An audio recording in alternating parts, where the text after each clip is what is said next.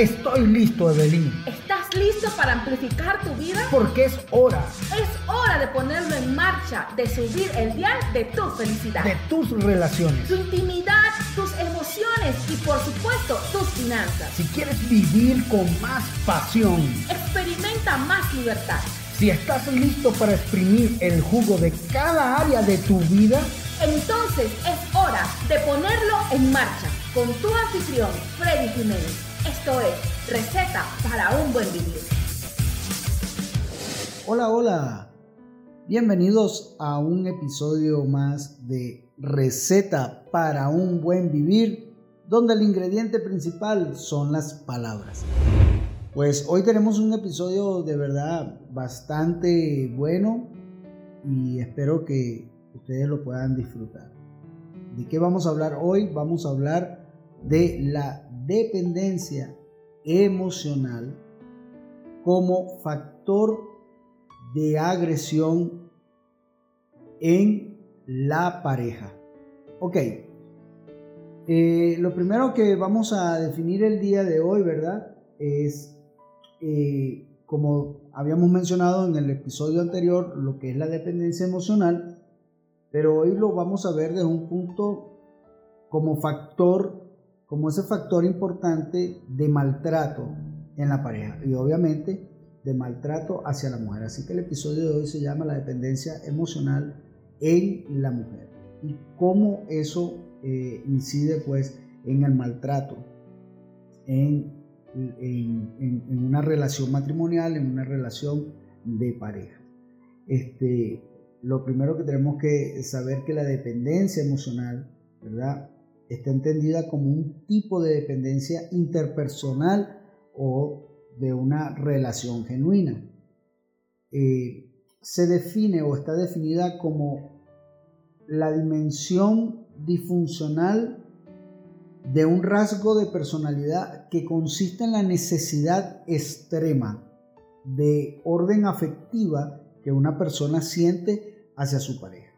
En este sentido, la persona, este, la persona afecta o, es una persona afecta de dependencia emocional, presenta un patrón de pensar, de sentir, actuar y más o menos eh, es estable esta constitución de esa persona, esta persona denota comportamientos de sumisión, subordinación a la pareja, necesidad de acceso a la misma, miedo a que la relación se termine y la priorización de la pareja, entre otras características disfuncionales. Entonces, ya la dependencia emocional es, es disfuncional.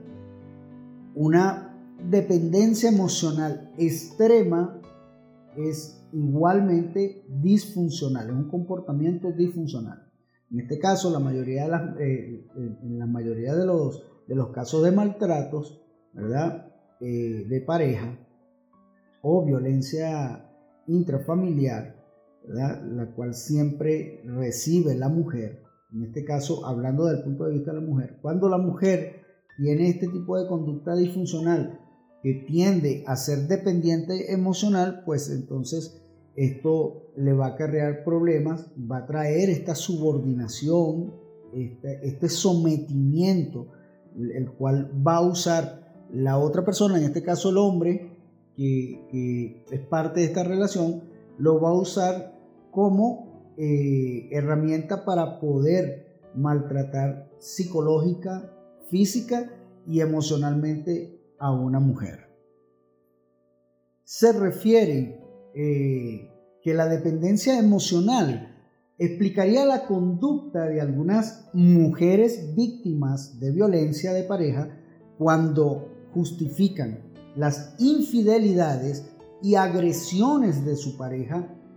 Ellas cancelan procesos legales, denuncias eh, ante pues, los entes debidos, incumplen las órdenes judiciales de alejamiento respecto a la pareja, regresan con el agresor creyendo que es posible que sus parejas tomen conciencia y cambien la actitud y en otros casos inician una nueva relación con características similares de malos tratos.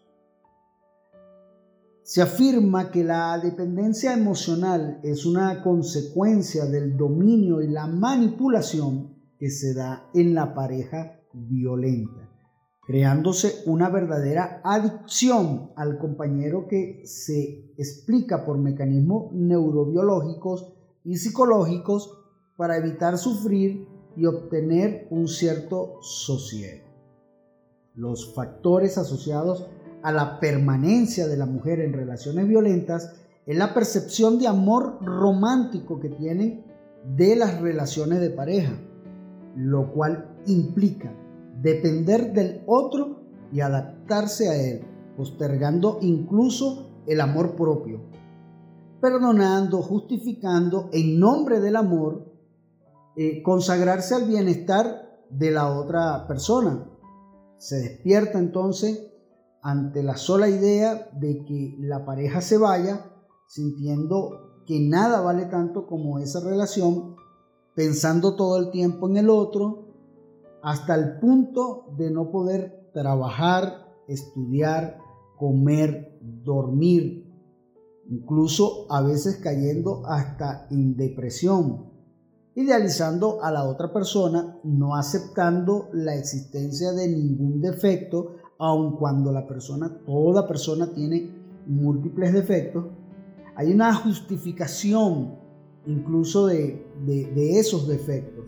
Sentir que cualquier sacrificio es poco si se hace por amor al otro, entre otras características. Todo eso obviamente eh, se suma a una baja autoestima y a la desvalorización perdón, de la mujer. Todas estas características ¿verdad? dan como pie a que el agresor, el hombre en este caso, este, tome estas debilidades que presenta una mujer que sufre de, esta, de, de esto disfuncional como es la dependencia emocional, hace que el hombre manipule y que pueda hacer a su antojo con esa mujer dentro de esa relación. Ahí es donde vienen todos los tipos de maltratos, los cuales mencionábamos anteriormente. Y también podemos ver que la mujer soporta y soporta una vez más sin saber que tiene una, una actitud o una conducta disfuncional que se llama dependencia emocional.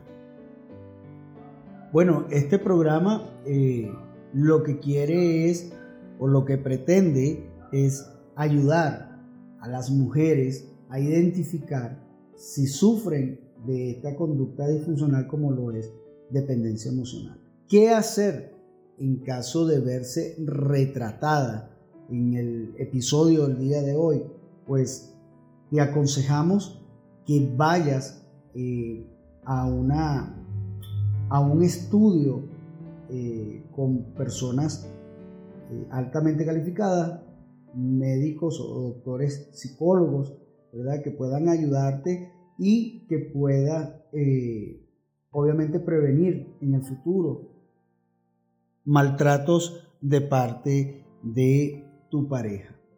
Si ya está ocurriendo, lo mejor es asistir a esa ayuda médica, a esa ayuda psicológica y conjuntamente con especialistas te puedan ayudar a salir de este cuadro.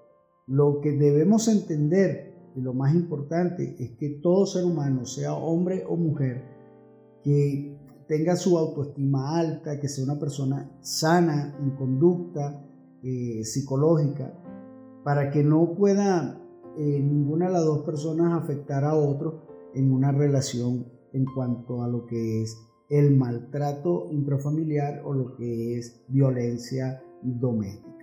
Pues este ha sido el episodio del día de hoy.